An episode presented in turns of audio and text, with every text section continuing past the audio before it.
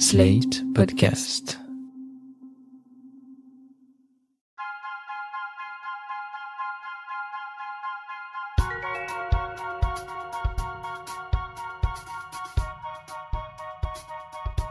Depuis quelque temps, je me suis lancée dans une analyse du fonctionnement financier de mon couple et j'ai décidé de le raconter à travers ce podcast. Vous avez sans doute déjà été en couple. Qui payait quoi? Est-ce qu'il y avait une maîtresse ou un maître de l'argent? Je m'appelle Titiou Lecoq et vous écoutez Rends l'argent. Dans l'épisode précédent, Caroline nous racontait comment la différence de rapport à l'argent avait miné son couple. Quand elle parle du stress que lui a fait subir son ex en suspendant par moments le versement de la pension, on est dans un phénomène bien connu qu'on appelle les violences économiques. Ce terme de violence économique est apparu dans les médias en 2018 avec les manifestations des Gilets jaunes. Il faut prendre conscience des violences économiques et les nommer correctement. De même qu'on ne doit pas accepter les gestes de violence physique et qu'on doit partir dès qu'on le peut, on ne doit pas accepter la violence économique. Elle peut prendre plusieurs formes. C'est un conjoint qui demande à vérifier toutes les dépenses ou qui exerce un contrôle sur l'autre via la thune. Et une des premières règles pour se protéger, c'est de conserver un compte personnel. Ne pas mettre tout son argent sur le compte commun, parce qu'en cas de séparation, l'autre peut le vider. En France, une association s'est montée pour interpeller les pouvoirs publics sur ce sujet. C'est Abandon de famille. Elle est présidée par Stéphanie Lamy. Je l'ai retrouvée un dimanche matin dans un café parisien dont on était certaine qu'il serait un havre de paix. En réalité, vous allez profiter d'un bel échantillon de bip, de sonneries, de portes qui claquent, de machines à café qui s'énervent et de pieds de chaise qui raclent le carrelage. Pourquoi est-ce que tu as fondé Abandon de famille? Comment ça s'est passé? Alors, Abandon de famille s'est créé euh, depuis mon propre cas personnel, donc un non-paiement de pension alimentaire, l'inaction de l'État de pouvoir recouvrer ces sommes, voire d'engager euh, une procédure pénale. J'ai commencé une page Facebook et très rapidement, de façon très organique, on était tout un coup 200 mères dans la même situation au bout de quelques semaines. Et on a lancé une pétition au moment où les pères sont montés sur les grues. Ouais. Donc eux, c'était une contre-réaction. Et nous, c'était une contre-réaction à leur contre-réaction. À une pétition qui a tout de suite pris 18 000 signatures euh, en quelques semaines. Et le sujet était lancé. Ceci dit, à l'époque, on abordait la question de façon très légaliste, donc neutre du genre. On parlait de parents, on Ouais. parlait de, de non-paiement des pensions alimentaires, les droits économiques des enfants. Ce n'est que quelques mois plus tard où on voyait qu'il y avait beaucoup de résistance au sujet, au traitement du sujet à, à tous les niveaux, qu'on s'est aperçu que c'était réellement genré. Et c'est quoi les plus grosses résistances que vous avez identifiées euh? Alors tout au début, vraiment ces résistances existaient même au sein des, des réseaux féministes. Souvent, les féministes nous disaient que valait mieux ne même pas demander une pension pour être parfaitement indépendante. Sauf que nous, on leur expliquait que finalement, la vraie indépendance, c'est la l'égalité de la prise en charge au niveau du taux d'effort. Alors, qu'est-ce que tu appelles, vas-y, le taux d'effort? Le taux d'effort, c'est le montant contribué par rapport aux ressources. Donc aujourd'hui, par exemple, quand un père, puisque c'est la plupart des situations, verse 200 euros pour un enfant euh, tous les mois, en fait, en réalité, la mère, elle, débourse bien plus que 200 euros tous les mois pour l'enfant. Entre le loyer, euh, les sorties scolaires, euh, toutes ces choses-là, c'est souvent pris en charge par la mère. Les 200 euros, non seulement c'est même pas 50%, mais rapporté à leurs ressources respectives, c'est un montant qui est bien supérieur. Donc on a tenté de le mesurer au sein du collectif Ouais. pour celles qui perçoivent la pension. Et généralement, elles, elles dépensent à peu près 50 à 60% de leurs ressources pour l'enfant, alors que le père, lui, ne verse que 10% de ses ressources. C'est 10% 10%, ouais. C'est comme ça que c'est calculé? Le calcul euh, en France est très aléatoire. Il y a un barème qui existe, mais il n'est que indicatif. Ceci dit, il est normatif. Le collectif 11 avait fait un énorme travail là-dessus euh, au tribunal des couples. Ils se sont aperçus que les juges suivent à peu près les montants qui sont stipulés dans ce barème qui est indicatif. Donc, quand on prend ce barème-là, euh, généralement, ça revient à peu près à 10% euh, des revenus par enfant et par mois.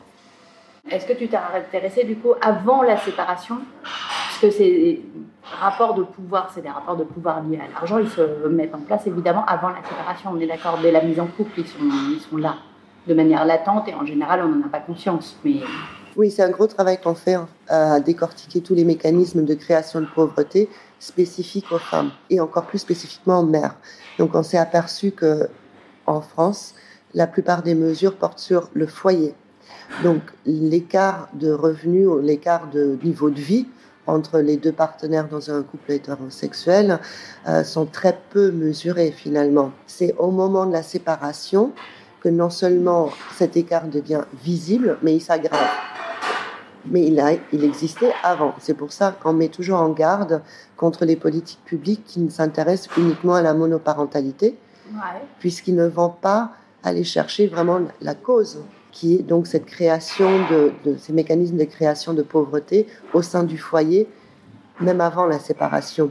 Et là-dessus, qu'est-ce que l'État pourrait faire? Nous, on est en train de militer pour euh, l'imposition sur l'individu par défaut.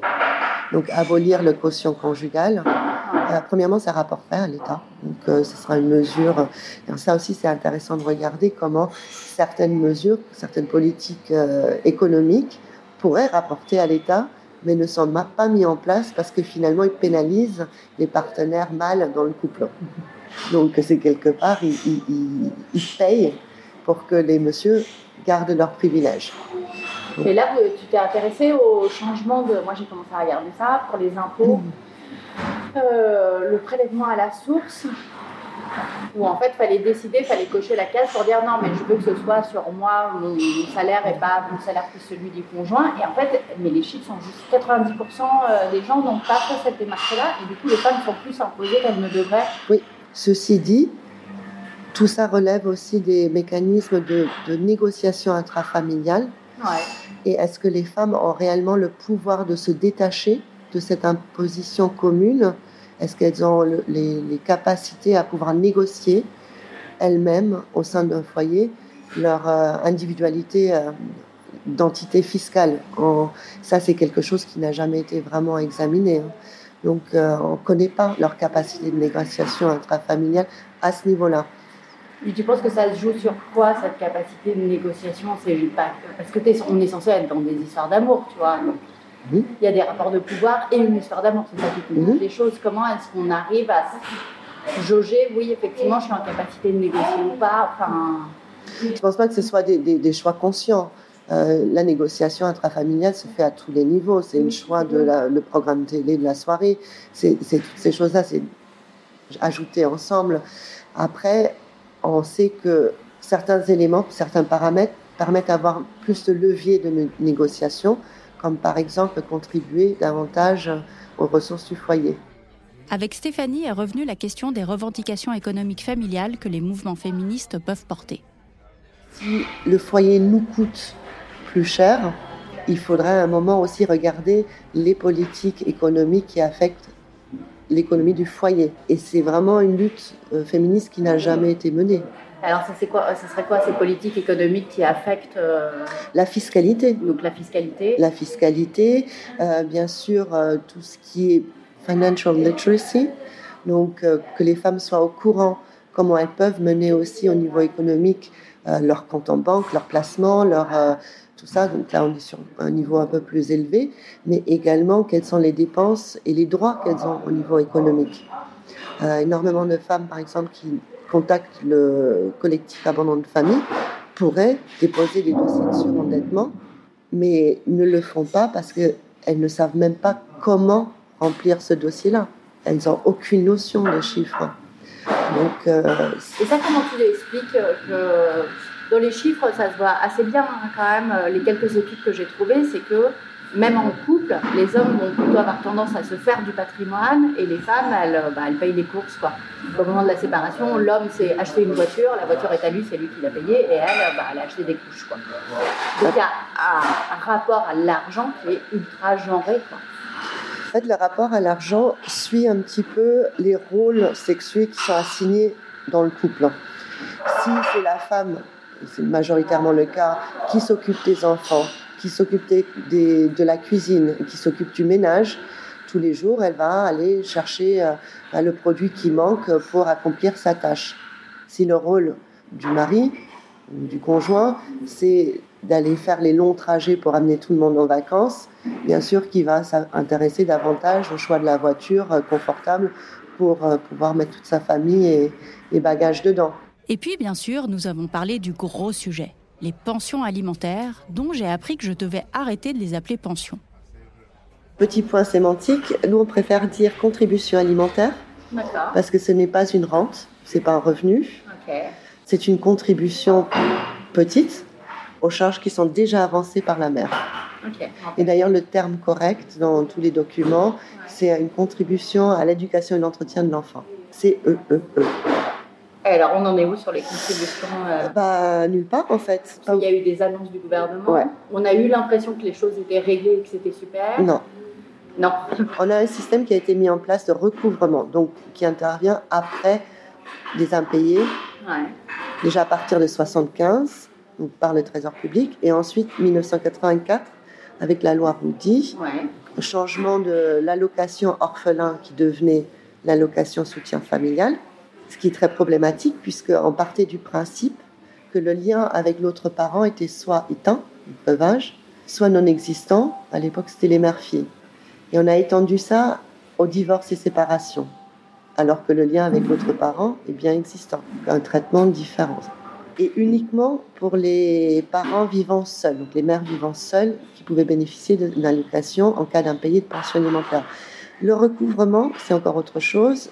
Le recouvrement, que ce soit par l'huissier, que ce soit par le Trésor public, que ce soit par la CAF, sont toujours possibles qu'on soit seul ou pas. Rien qui a été mis en place depuis n'a changé ces grands principes-là. Le problème étant toujours que l'État intervient une fois qu'il y a un premier impayé.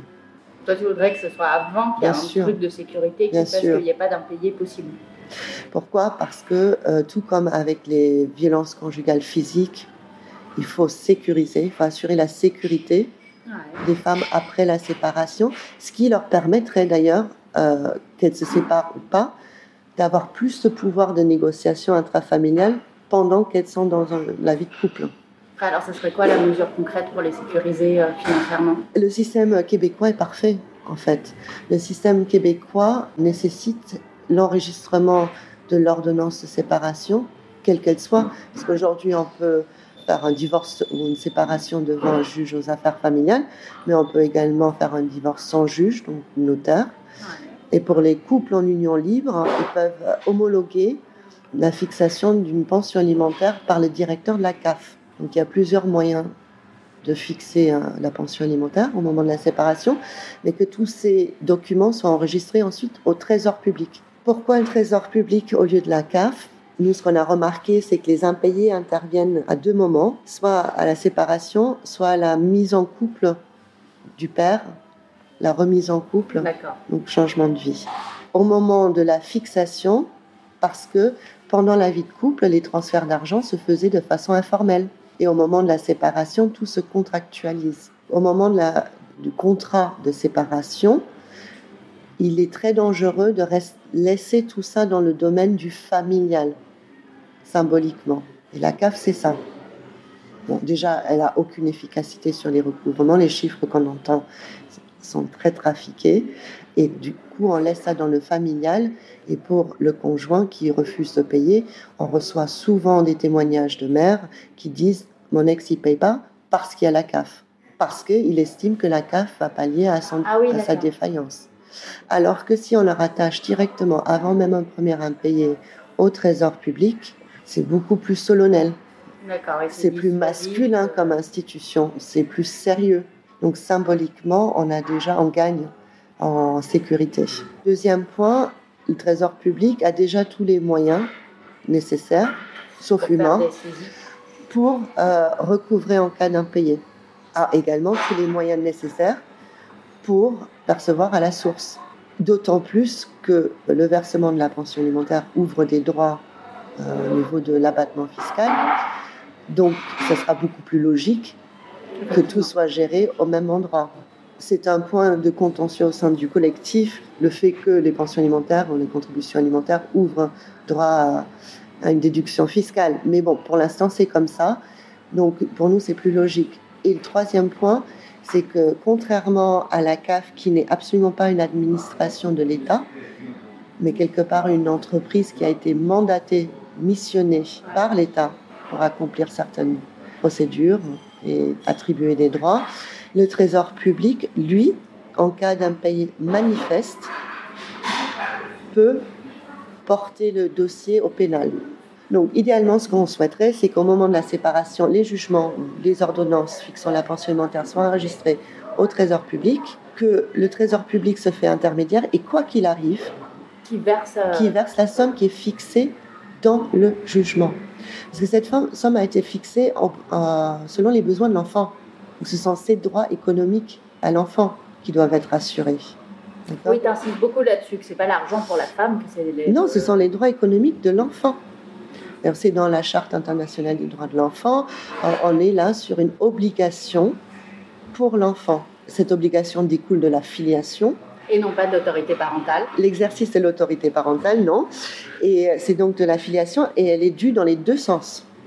Donc plus tard, quand le parent est vieux, l'enfant doit une assistance alimentaire à son parent s'il ne peut pas s'assumer seul. Il y a eu des cas comme ça, effectivement, de, sur des féminicides. Et, surtout, on a beaucoup de cas comme ça avec des pères euh, défaillants qui n'ont jamais assumé leur famille, séparés, et qui après réclament des sous. Et alors là, il se passe quoi? Ils obtiennent gain de cause ou pas? Alors non.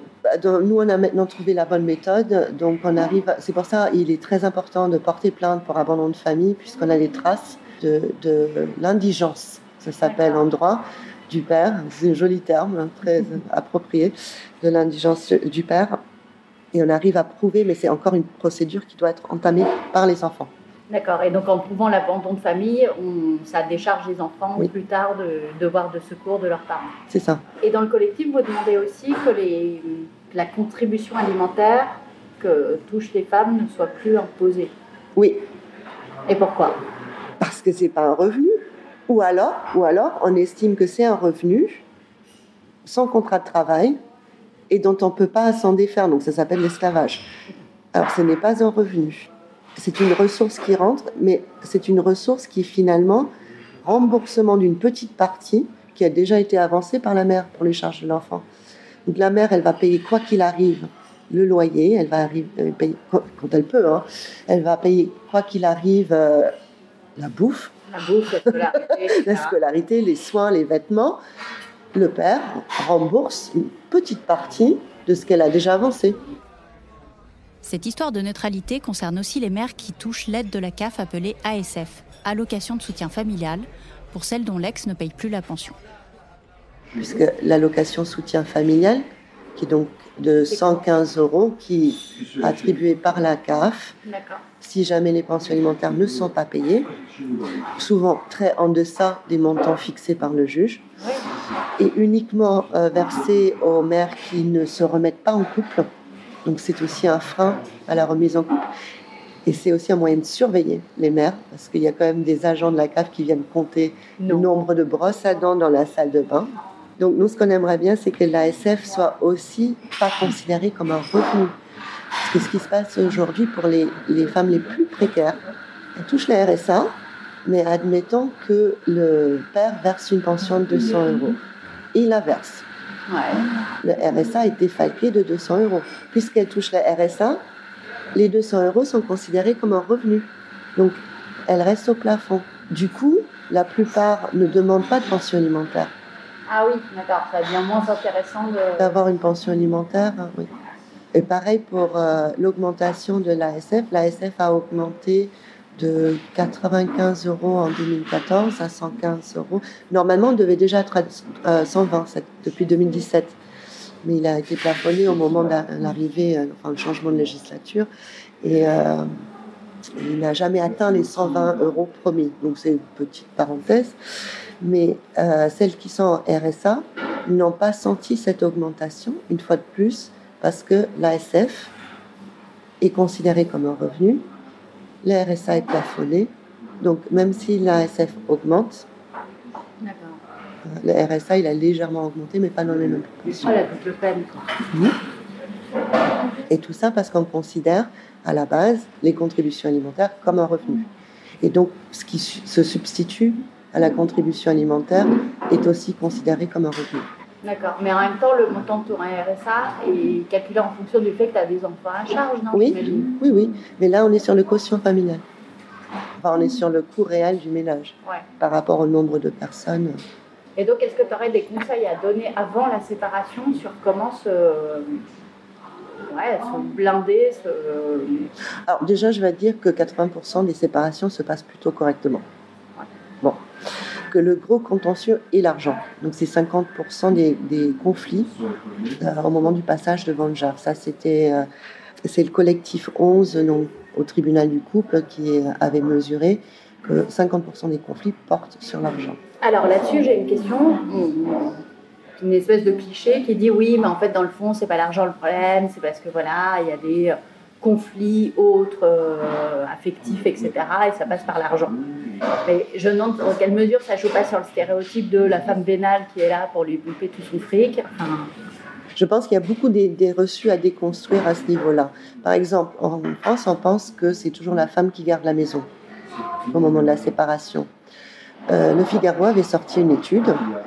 Euh, en fait, non, pas du tout. Et c'est très majoritairement les pères qui gardent la maison. Ah bon? Oui, parce que ça coûte cher souvent. Ah oui, il faut rembourser si ça. soit le loyer, soit l'emprunt est, trop élevé pour elle. Euh, pour le Absolument. Donc souvent les enfants, donc comme c'est traditionnellement et c'est la majorité des cas, les parents choisissent ensemble la résidence attribuée à la mère, euh, la résidence des enfants attribuée à la mère. Souvent, les mères et les enfants se retrouvent dans un logement beaucoup plus petit, alors que monsieur reste dans une maison euh, familiale. Ah ouais, je savais pas ça, tu vois. Donc ce sont des idées reçues. Idées reçues, les contributions alimentaires, euh, alors ça c'est un fantasme, serviraient à, nous payer des vacances, coiffeurs, euh, Louboutin. Il faut savoir que le montant moyen des contributions alimentaires est de 170 euros par enfant et par mois. Oui. Et médiane, c'est 150. Donc on est sur des toutes petites sommes. On fait partie des pays en Europe où les contributions alimentaires sont les plus basses, qu'elles ne sont absolument pas calculées en fonction des besoins de l'enfant. Et souvent, le plus gros poste qui est oublié dans le calcul, c'est le loyer. Quand on a un enfant sur Paris, par exemple, c'est pas tout à fait la même chose que si on élève un enfant à Orléans ou à Toulouse ou à Marseille. Donc on n'est pas du tout sur les Mais mêmes. Mais pourtant, euh, la contribution, elle est évaluée aussi en fonction des revenus du. Uniquement du père. Alors, dans le code civil, selon les besoins de l'enfant et selon les ressources des deux parents, c'est ça qui est marqué dans le Code civil. Mhm. Dans la pratique, on se fie souvent sur, au barème qui a été fixé par le ministère de la Justice, qui a été voulu par SOS Papa. Hein. Donc euh, il est très fort de ce barème. Ce barème ne se fonde uniquement sur les ressources du parent non gardien des enfants. Les besoins de l'enfant n'y figurent pas. Les ressources de l'autre parent, donc le delta des ressources entre les deux parents, n'y figurent pas. Hein Et surtout, euh, il y a un abattement du minimum vital sur la somme sur laquelle est calculé le pourcentage. Ça veut dire quoi? Ça veut dire que si vous avez donc le barème, euh, si monsieur gagne 2000 euros, pour calculer les contributions alimentaires, on va soustraire la somme du minimum vital qui est de, à la louche 500 euros. Et c'est sur les 1500 euros restants qu'on va calculer donc la contribution alimentaire. Mais il y a un effet mathématique. Le minimum vital augmente régulièrement. Puisque le minimum vital augmente régulièrement, la somme sur laquelle est calculé le pourcentage baisse. C'est mécanique. Donc sur 10 ans, ce qu'on a vu, c'est que pour le même revenu, à la fixation, les contributions ont baissé d'à peu près 10%. C'est passionnant, ça a baissé, c'est fou. Alors qu'on se dit que forcément, elles ont augmenté. Les contributions alimentaires à la fixation ont baissé de 10% sur 10 ans. et donc c'est à cause de ça, du minimum Alors, non, il n'y a, pas que ça. Il y a également l'élargissement des résidences alternées. Mhm. Sauf qu'en résidence alternée, il est très peu probable que dans 84% des situations, les deux conjoints ont exactement le même revenu alors que dans 84% des situations, il n'y a pas de pension de fixée. Oui, c'est effectivement des cas que je vois autour de moi, très concrètement. Euh. Le 50-50 n'est pas le 50-50 sur le taux d'effort. En fait, il faut toujours ramener les choses au taux d'effort pour comprendre la problématique. Et puis surtout, la fixation des contributions alimentaires ne prend pas en compte le patrimoine du tout. La question, c'est comment prendre en compte ce taux d'effort au sein du couple pour organiser les finances de manière à ne léser personne? Ce qui m'a frappé quand j'ai interrogé des gens autour de moi sur ce sujet, c'est que personne n'y avait vraiment réfléchi. Et en fait, les couples n'en font pas un sujet de discussion. Oui, et donc ça, c'est l'informalité des transferts de fonds. En fait, les transferts de fonds intrafamiliales, quand on est en couple, ou même enfants-parents, euh, l'argent de poche, des choses comme ça, ça se fait de façon extrêmement informelle. D'où le choc de beaucoup de monsieur quand il y a une tierce personne qui intervient pour fixer le montant et les modalités de ces transferts au moment de la séparation. Parce qu'eux, ils sont souvent encore sur un mode je donne quand je peux, euh, je donne ce que je peux, quand je veux, à ma guise. Euh, des ressources, on a besoin pour vivre, tout simplement. On a besoin pour se construire, bâtir, euh, s'épanouir, peu importe. Mais ces ressources-là sont importantes. Si une entreprise n'a pas de ressources, elle coule. Si elles sont détournées, coule. Donc il faut vraiment aborder le foyer, l'économie du foyer comme une petite entreprise et faire en sorte que ce soit plutôt formalisé. Alors, pas à outrance, bien sûr. Hein. Moi, il n'y a rien de plus flippant qu'un mec qui me présente un spreadsheet sur euh, qui paye le sel, qui paye euh, la moutarde, qui paye. Euh, donc, non, non, ça, non.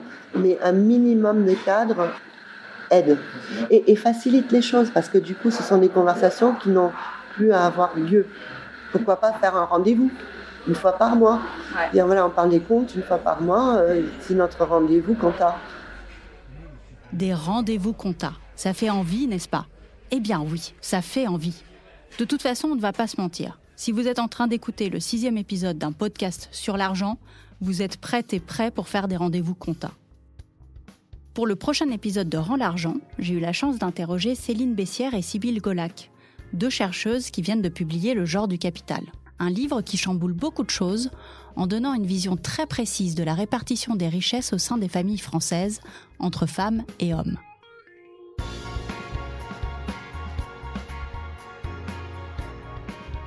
Vous venez d'écouter Rends l'argent, un podcast de Titiou Lecoq, produit et réalisé par Slate.fr, sous la direction de Christophe Caron et Benjamin Ours, avec Aurélie Rodriguez.